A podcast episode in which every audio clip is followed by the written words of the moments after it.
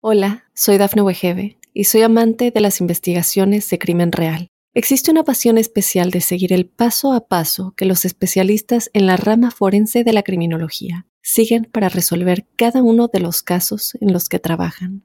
Si tú, como yo, eres una de las personas que encuentran fascinante escuchar este tipo de investigaciones, te invito a escuchar el podcast Trazos Criminales con la experta en perfilación criminal, Laura Quiñones Orquiza en tu plataforma de audio favorita. Hoy es el lunes 5 de febrero, comienzo de semana, y estas son las informaciones más importantes en tu mundo hoy. Gobernador de California declara estado de emergencia por fuertes lluvias. Nayib Bukele se declara ganador de las presidenciales del Salvador. Fuego en Chile deja al menos 112 fallecidos. Boeing haya nuevos problemas con los fuselajes de hasta 50 aviones definidas las sedes de la inauguración y la final del Mundial 2026 de la FIFA. Hola, ¿qué tal amigos? Les saluda Alfredo Suárez. De inmediato comenzamos con las informaciones en tu mundo hoy.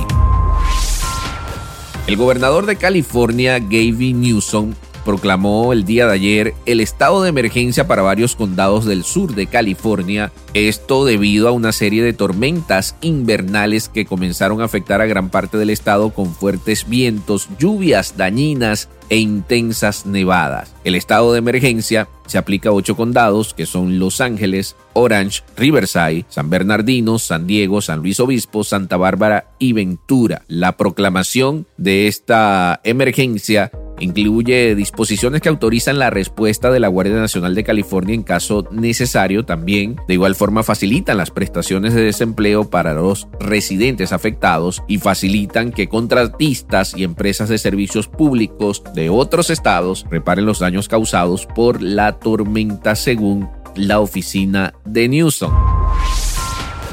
Y en otras informaciones, y tras una espera de más de cuatro horas y medias desde el cierre de los centros de votación, el Tribunal Supremo Electoral del Salvador publicó los primeros resultados oficiales de los comicios de este domingo que le otorgan a Nayib Bukele una amplia ventaja. Con el 31% de actas escrutadas, Bukele obtuvo o obtiene 1.295.000 888 votos, seguido por el candidato del Frente Farabundo Martí por la Liberación Nacional, Manuel Flores, quien apenas obtuvo 110.244 votos. Horas antes, el actual presidente Bukele se había autoproclamado ganador de la contienda con el 85% de los votos, según lo anunció en su cuenta en la red social X.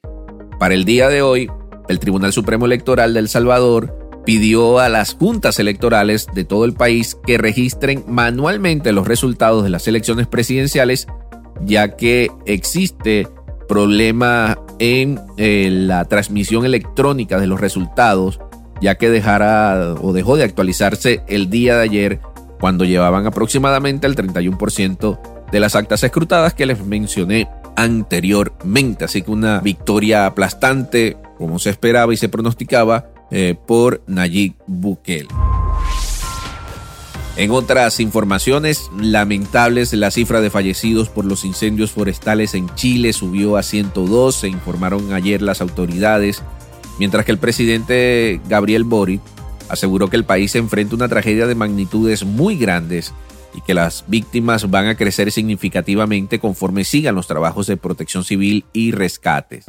La mayoría del fuego se extendió por la región costera de Valparaíso, hogar de casi un millón de habitantes, también es la sede del Congreso y de uno de los principales puertos del país. En un mensaje a la nación, Boric agregó que tomó la decisión de mantener el toque de queda y reforzar la presencia de militares en las zonas afectadas. En otras noticias tenemos que la compañía Boeing informó de otro problema con los fuselajes de sus aviones 737 que podría retrasar la entrega de unas 50 aeronaves en la última polémica en materia de calidad que afecta a este fabricante. El consejero delegado de Boeing Commercial Airplanes, Steve Deal, precisó el lunes en una carta al personal de Boeing que un trabajador de su proveedor descubrió agujeros mal taladrados en los fuselajes. Spirit con sede en Wichita, Kansas, fabrica gran parte de ellos de los aviones Boeing Max.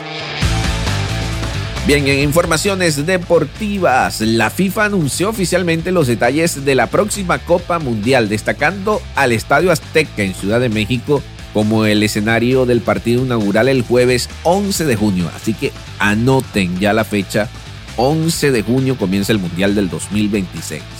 Por otro lado, el decisivo encuentro final se realizará en el emblemático estadio MetLife de Nueva York y New Jersey el domingo 19 de julio del 2026. Ya voy a anotar en el calendario estas dos fechas. La elección del MetLife, hogar de los New York Jets y los Gigantes en, de la NFL, representó una pequeña sorpresa, ya que la mayoría de los pronósticos apuntaban al ATT Stadium de Dallas en Texas como la sede para la final de eh, el Mundial de la FIFA 2026, que ya se encuentra en sus fases de clasificación, pero ya tiene sus sedes y ya saben cuántos partidos se van a jugar en cada una de ellas, teniendo a la ciudad de Los Ángeles con nueve partidos donde más se van a jugar en este Mundial 2026, seguido de la ciudad de Atlanta con ocho encuentros. Atlanta también va a ser sede de un partido de la semifinal. El partido por el tercer lugar se va a estar llevando a cabo en la ciudad de Miami. Bien amigos, con esto ponemos punto final a nuestra emisión del día de hoy de Tu Mundo Hoy. Yo soy Alfredo Suárez, me despido hasta otra oportunidad y que pasen un feliz día.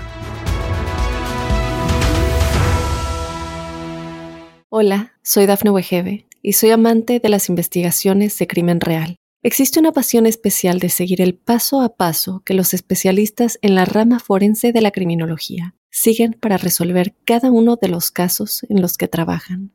Si tú, como yo, eres una de las personas que encuentran fascinante escuchar este tipo de investigaciones, te invito a escuchar el podcast Trazos Criminales con la experta en perfilación criminal, Laura Quiñones Orquiza, en tu plataforma de audio favorita.